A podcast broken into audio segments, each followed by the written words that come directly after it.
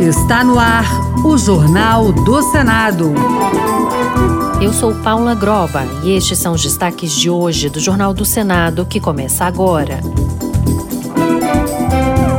Senado deve ouvir ministro da Fazenda sobre MP da reoneração e planos para economia em 2024. Comissão aprova a inclusão da atividade de cuidador no Estatuto da Pessoa Idosa. Senador pede apoio do governo para amenizar efeitos da crise climática no país. Boa noite. O ministro da Fazenda poderá participar da reunião de líderes do Senado no início de fevereiro. A presença de Fernando Haddad é aguardada para debater os planos do governo para a economia em 2024. Os detalhes com a repórter Marcela Diniz. A reação dos parlamentares à medida provisória que reonera a folha de pagamento movimenta o mês de janeiro no Congresso, geralmente marcado pela ausência de atividades por causa do recesso. Já houve reunião de líderes para tratar do assunto e reuniões do presidente do Senado, Rodrigo Pacheco com o presidente Lula e com o secretário-geral da Fazenda, Dário Durigan, para costurar uma solução negociada sobre o destino da MP. Decisão que cabe a Pacheco enquanto presidente do Congresso e que deve sair ainda antes da retomada dos trabalhos legislativos. A reunião de Pacheco com o ministro da Fazenda, Fernando Haddad, deve acontecer em breve, mas independente da decisão sobre a MP, o debate não se esgotará em janeiro, uma vez que o governo precisa apresentar alternativas sobre sobre os temas da desoneração, da compensação de créditos tributários e dos incentivos ao setor de eventos. Por isso, Pacheco espera que Haddad apresente na primeira reunião de líderes em fevereiro os planos da equipe econômica do governo para estes e outros assuntos. Para apresentar o prognóstico de 2024, qual é o plano da Fazenda para o crescimento da nossa economia, para o crescimento do PIB, para corte de gastos, para arrecadação sustentável independente do que aconteça com essa medida provisória, o tema não se esgota. Nós vamos ter que discutir todos os temas que estão contidos na medida provisória. Se não for pela MP, será para o projeto de lei. Então, a presença do ministro Fernando Haddad vai ser muito bem-vinda no início de fevereiro. A medida provisória prevê a reoneração gradual dos 17 setores que haviam sido beneficiados pela prorrogação da desoneração da folha até 2027,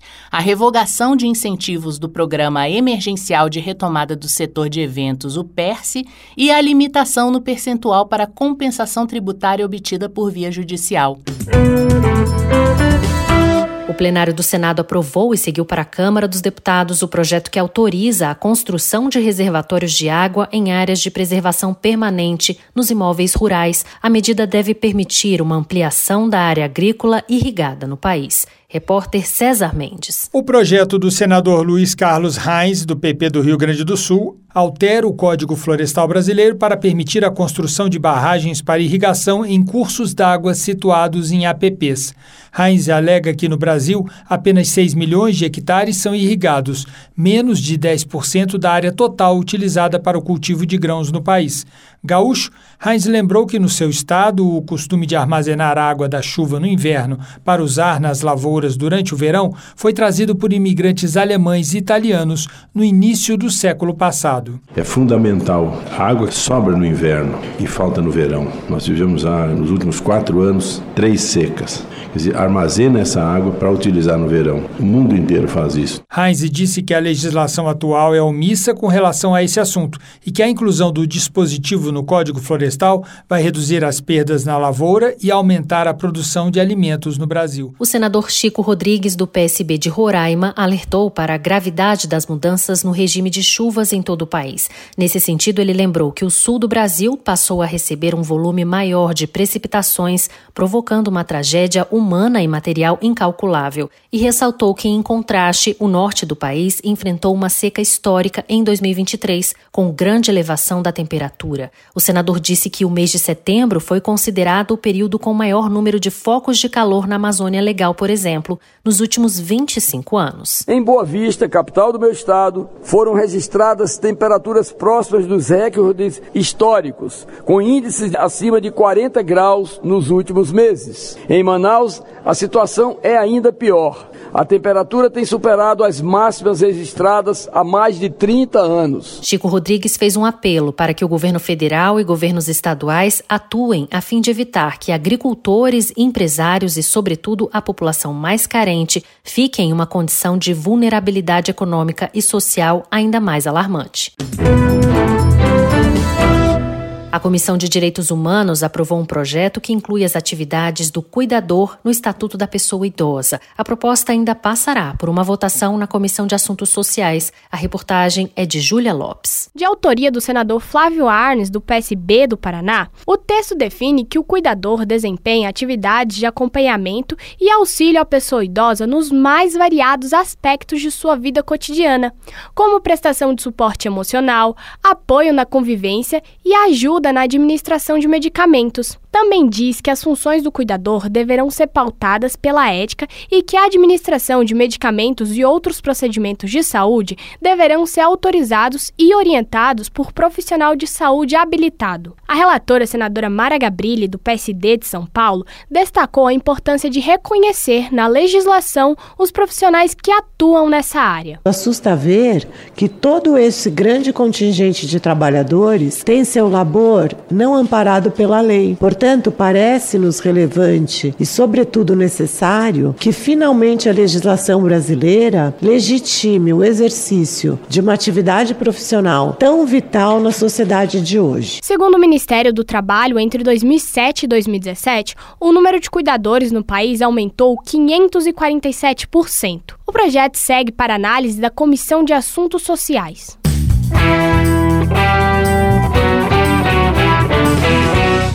Prazo limite para que os estados comecem a emitir a nova carteira de identidade nacional terminou nesta quinta-feira, dia 11 de janeiro. A nova regra sobre a utilização do CPF como número único de identificação vem de uma proposta aprovada pelo Congresso Nacional. Repórter Luana Viana. A nova carteira de identidade nacional já estava sendo emitida pela maioria dos estados brasileiros, mesmo antes da data limite de 11 de janeiro de 2024. A utilização do CPF como número único de identificação em substituição ao RG estava prevista em lei sancionada em 11 de janeiro de 2023, que deu prazo de 12 meses para que os estados se preparassem para a mudança. A legislação advém do projeto de lei do deputado Felipe Rigoni, do PSB de Espírito Santo, com relatoria no Senado de Esperidião Amin, do PP de Santa Catarina. Para o relator, a mudança facilita a vida das pessoas. Que a numeração do CPF será protagonista e os indivíduos não mais terão que se recordar ou valer-se de diferentes números para que diversos órgãos públicos, bases de dados e cadastros os identifiquem. Portanto, a ideia é mais do que saudável, é necessária, é econômica a ministra da Gestão e Inovação, Esther Dueck, afirmou que a unificação dos registros diminui a falsificação de documentos e também a confusão no número de RGs gerados por estados diferentes para uma mesma pessoa. Cerca de 3 milhões de brasileiros já emitiram a nova carteira de identidade nacional, segundo dados do Ministério.